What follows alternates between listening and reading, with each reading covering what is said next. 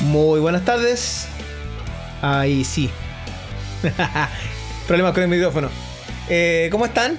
Bienvenidos y bienvenidas a una nueva edición de Desde la Mansarda de Aldo. Así que, nada, pues, ¿qué les puedo decir? Feliz año nuevo. Eh, espero que el 2021 traiga muchas de las cosas que no trajo el 2020, que quedó muy, muy, muy, muy al debe. Eh, así que, de partida nos quedó debiendo una vacuna. Eh, y nada, pues.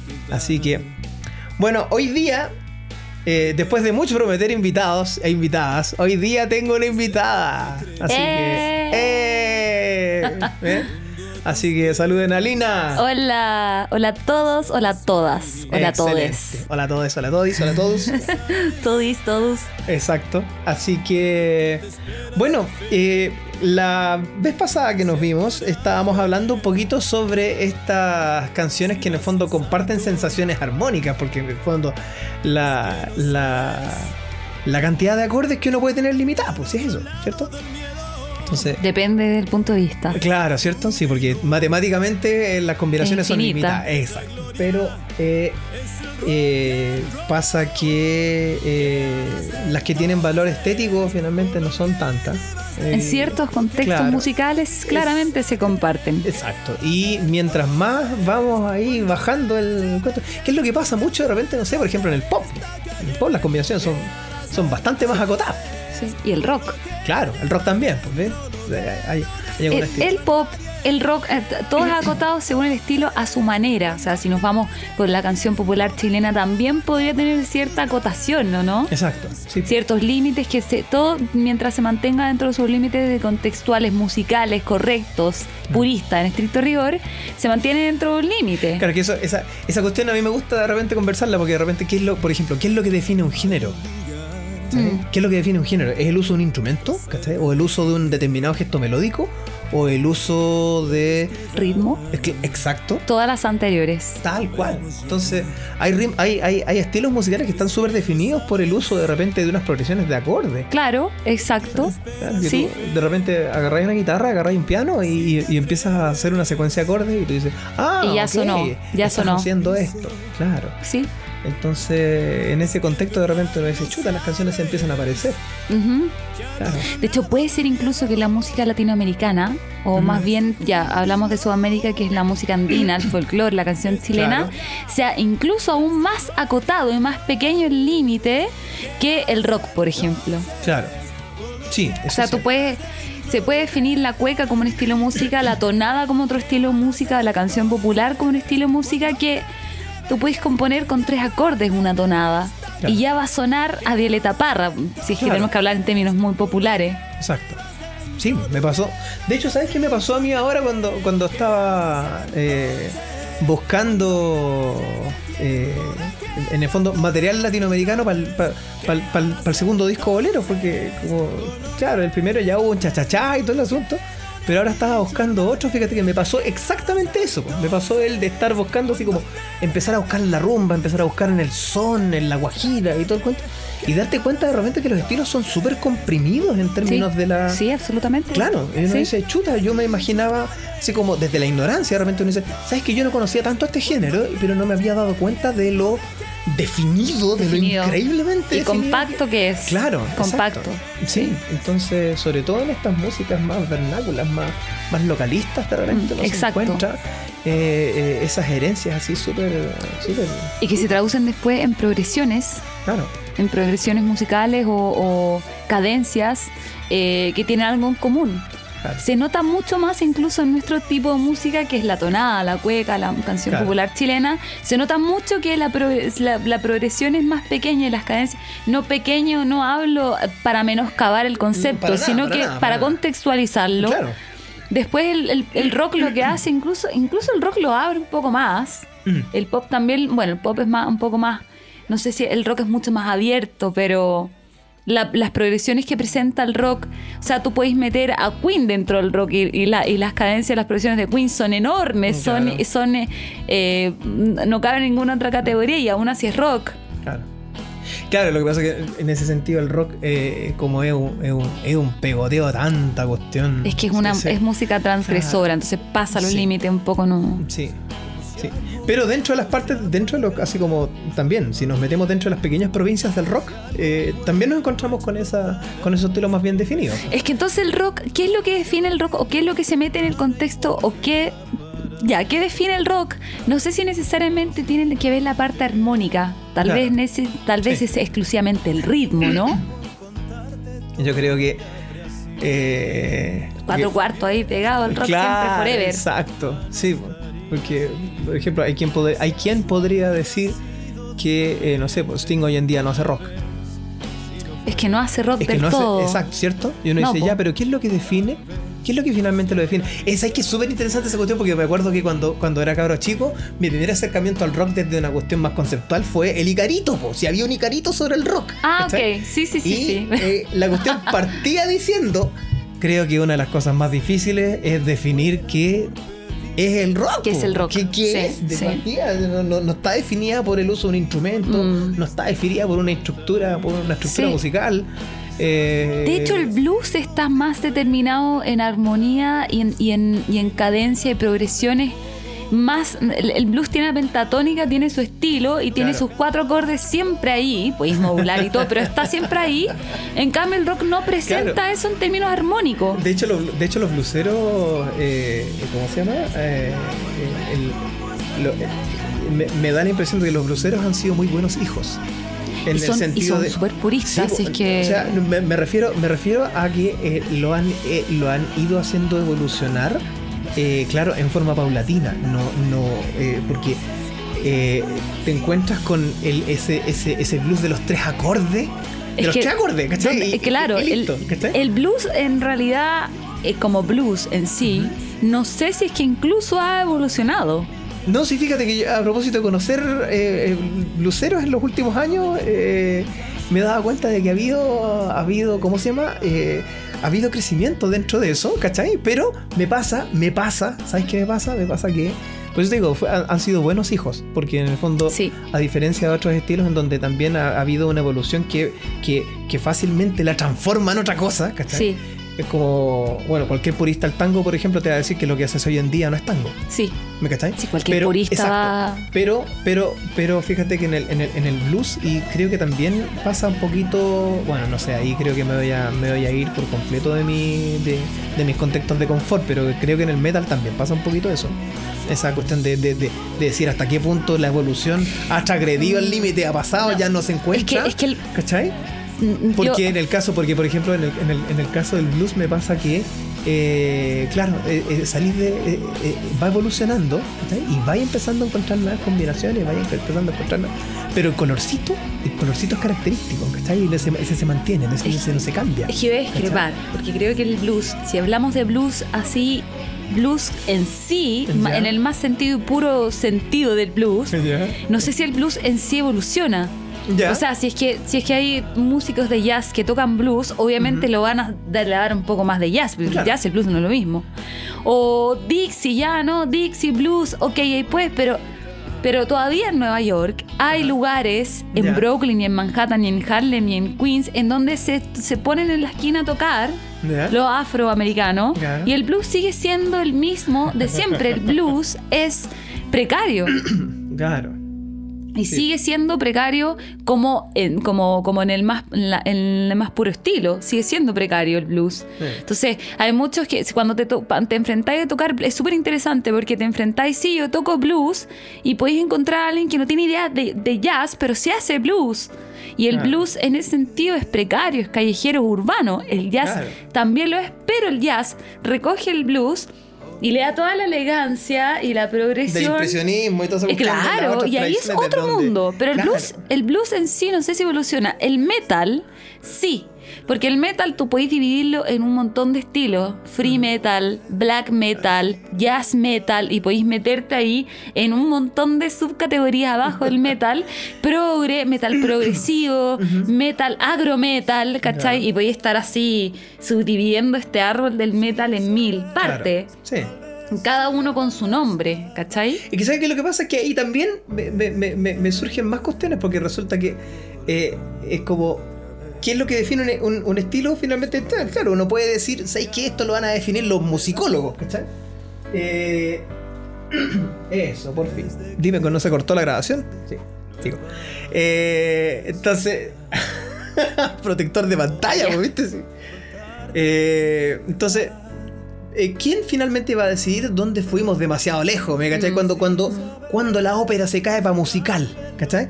Cuando, ¿me entendís? Como eso, cuando, cuando, sí, sí, sí. cuando, el, cuando el bolero se nos cae para bachata. Sí. Eh, ¿Dónde está? Cuando la clásica pasa a ser rock. La Exacto. historia de Queen. Claro. Entonces, en ese sentido, eh, de repente, ¿quién, quién finalmente quién define eso? ¿Somos, somos los fans quienes los definimos? ¿Son los musicólogos?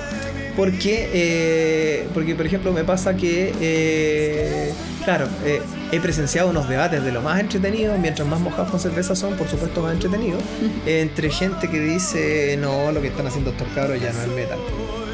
Y hay otros que lo defienden a brazo partido. ¿Cachai? Porque en el fondo, ¿de, de- de dónde sale la, la diferencia? po? ¿De dónde sale? la- Claro. Es que ahí está lo progre, la Claro. progresión musical. Ah, Es súper peludo, súper difícil, porque hay mucha gente que dice que muchos músicos, músicas que actualmente declaran que ya la música no hay nada que hacer. Y es que tal vez por los estilos, los estilos puros ya están expuestos Mm. y lo que hoy en día se está dando en la contemporaneidad es el mix de todos los estilos, claro. ¿o no? Es que, mira, ¿sabes qué? La, sem- la, la- la semana pasada, la vez pasada, en, en- en la, en la edición anterior de este podcast, yo estaba hablando sobre. De hecho, di la, la- los links para que la- la- las personas que escuchan, que los millones de personas que escuchan este podcast, eh, dijeran- La multitud. de, claro, la multitud de personas que escuchan este podcast. Eh, eh, ¿Cómo se llama? Eh, le pegaran una mirada a un documental que está en Vimeo que se llama Everything is a Remix. Todo es un remix. Ok. Y es un, es un mini documental de como 20, 40 minutos, no me acuerdo cuánto finalmente, porque eran unas cuantas partes, estaba dividido en partes. Eh, y resulta que hablaba precisamente de, cómo eh, la, la innovación, en el fondo, no es tal en el sentido infantil de la palabra, no es que Mm, mm. aparece de la nada un algo que nunca Mm. había existido Mm. antes. No, general- generalmente la innovación tiene que ver con esta recombinación, este cambio Eso. de formato, Eso tiene es que lo ver más con el- contemporáneo. Claro, entonces no existe la innovación sin nutrición. O sea, tú Mm. es como decir, no existe la creación sin inspiración.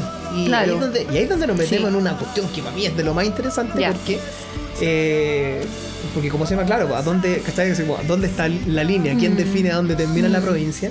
Y es que, claro, uno puede decir que efectivamente está todo hecho y sin embargo uno sigue escuchando cosas Aún nuevas, nuevas. claro. ¿Y por qué uno sigue escuchando cuestiones nuevas? Es sencillamente porque la recombinación de factores eh, sigue eso- siendo, claro, Eso es. Claro. Ahora estamos en una recombinación, antes en una combinación Mira. y antes antes en, en estilos genuinos. Ravel, Ravel, porque yo eh, me había equivocado de autor en algún minuto, Ravel decía, eh, estudia a quien tú admiras, eh, quien te produce eh, cosas, estúdialo, cópialo, haz lo que él hace. Sí, Y en las desobediencias, en las faltas de respeto, vas a encontrar tu, tu estilo, estilo. propio. ¿Cachai? Mm. Y eh, bueno, mira, la verdad es que historiográficamente tengo entendido que no está 100% demostrado que él haya dicho eso, pero sin embargo, eh, tremendo pedazo de cita. eh, porque en el fondo, mucho de lo que nosotros entendemos por esa creatividad es sencillamente cuando tú entras como en la biografía de esa persona, tenés los cinco minutos de confianza, te vas a dar cuenta de que Mm. en las cosas que escuchaba, las cosas que leyó, Sí, las cosas. sí, sí. Finalmente ahí El está. patrimonio. E- Exacto. Es un eso, patrimonio. Tal cual. Patrimonio sonoro. Su patrimonio sonoro. Patrimonio sonoro.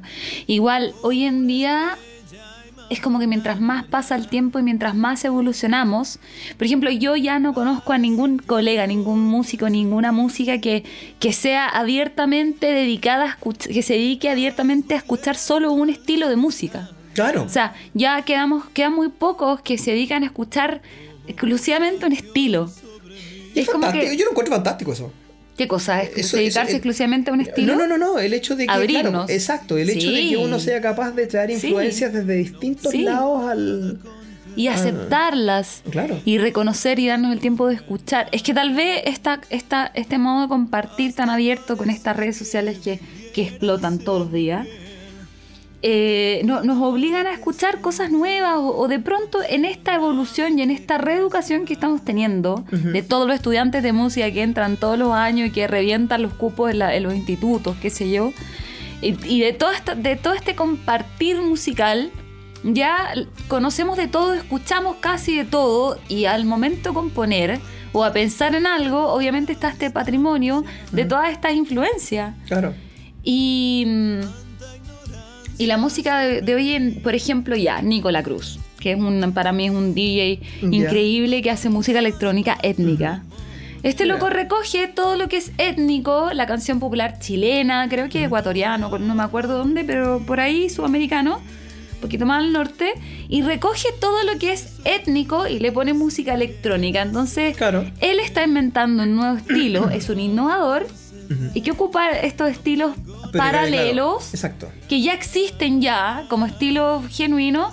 Entonces lo que él está haciendo es un remix, una recombinación, Claro. recogiendo estos otros estilos que ya están. Exacto. Sea, yo a eso voy cuando tratamos de definirlo, la música contemporánea es música que, re- como tú decís, recombina o combina o mezcla estilos que ya fueron expuestos ya. Claro. Entonces, no sé si estamos hablando de una modernidad, posmodernidad, contemporaneidad de la música, tal vez en estos momentos se esté dando, gracias a esta información y patrimonio sonoro gigante que ha, trans- que ha, tra- que ha traspasado fronteras, porque antes era Chile-Argentina, Claro. como, el, como el rock, y después, no sé, empezó a abrirse mucho más, mucho más, mucho más. Me refiero a Chile-Argentina en algún momento en que nos compartíamos nuestras bandas, Claro. pero en algún momento ya eso se empezó a abrir mucho más. Em, no sé si me explico. Sí, o sea, tiene que ver con la riqueza de las influencias y la, rique- la riqueza del intercambio. Y, la, y, la el- y- y claro, y de qué manera se intercambia la música y la industria, cómo se Mm. mueve al- al- a nivel mundial, Claro, occidental, por así decirlo. claro.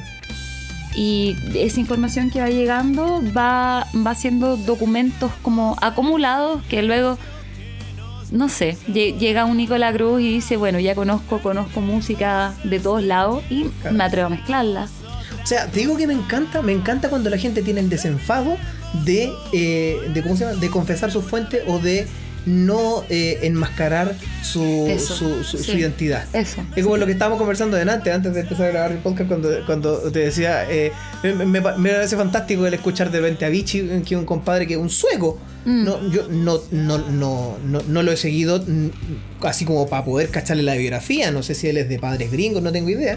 Pero este compadre en Suecia te hace, empieza a hacer carrera y tiene a toda Europa bailando un hold down, Sí. un hold down gringo. Sí. Ta, ta, ta,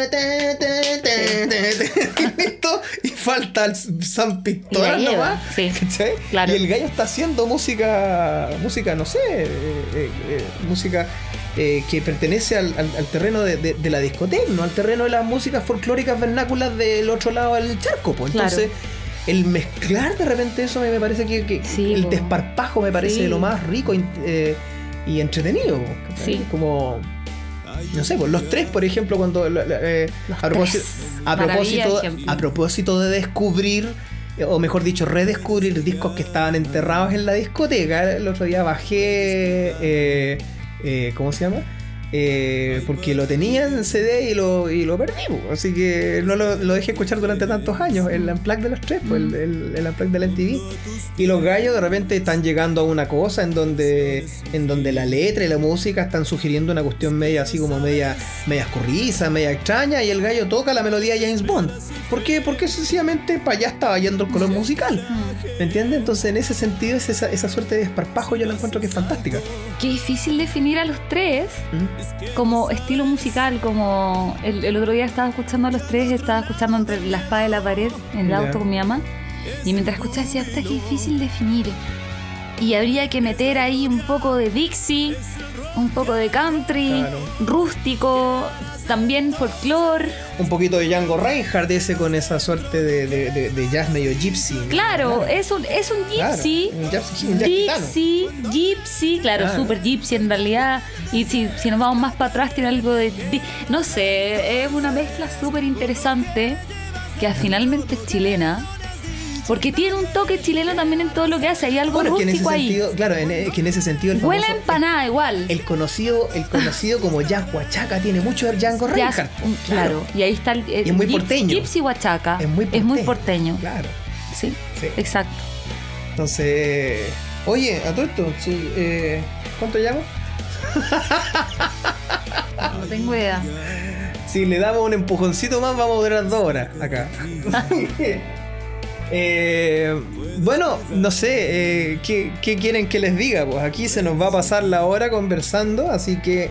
Eh, eh, nada, pues tenemos que, tenemos que hacer otro, ¿ah? Sí, hacer sí, yo feliz. Sí, ¿ah? tenemos que hacer otro. Pero Sí. el próximo vamos a poner una, unas cross. Como paréntesis, estábamos eh, viendo esta, esta que quisiera mencionarlo, Sí. no sé si puedo, pero haciendo este análisis o estudiando estas canciones que se Ujú. parecen una con la otra. Ajá. Y algo que me ha llamado la atención, que pasamos por ahí, que lo comentamos antes, es el.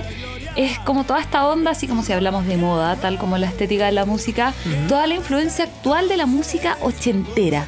Claro que sí. Entonces, eh, escuchar a- a Bruno Mars con, con, esta, con este Con background de The Police, Similitud tan grande con Police. claro. escuchar a The Weeknd con Blinding Lights, Claro. que es un temón, Sí. con toda esta base que tú lo escuchabas por primera vez y decías, va, y este, y este grupo de los 80 no, no las cachaba, y Claro. es un loco contemporáneo. Sí. Eh, atención con lo que está pasando con, la, con lo de los 80, que me parece a mí que está teniendo la tendencia, re- y tal como la ropa y la moda, la música también está teniendo la tendencia a regresar a, a- a grupos modernos. Veamos qué pasa Es ahí. que hay una- eh, yo me he dado cuenta de que también existe una suerte de, de, de, ¿cómo se llama? de movimiento nostálgico que es recurrente, Mm. que es como bien recursivo, así, porque, porque me acuerdo que en los 90 hubo un revival setentero muy importante. Sí. Sí, sí, sí, sí, sí. Eh, Volvieron los patas Sí. elefantes. Sí, tenés Salió la Jamiroquai con un montón de reminiscencias setenteras ahí. Eh, me acuerdo que hasta Alex Sinte que estaba haciendo Mm. canciones medias así que parecían onda disco. Eh, Pero todo entonces, se mueve más al siglo pasado todavía. bueno, es que todavía no, todavía no hemos avanzado tanto para ponernos nostálgicos con esto. claro.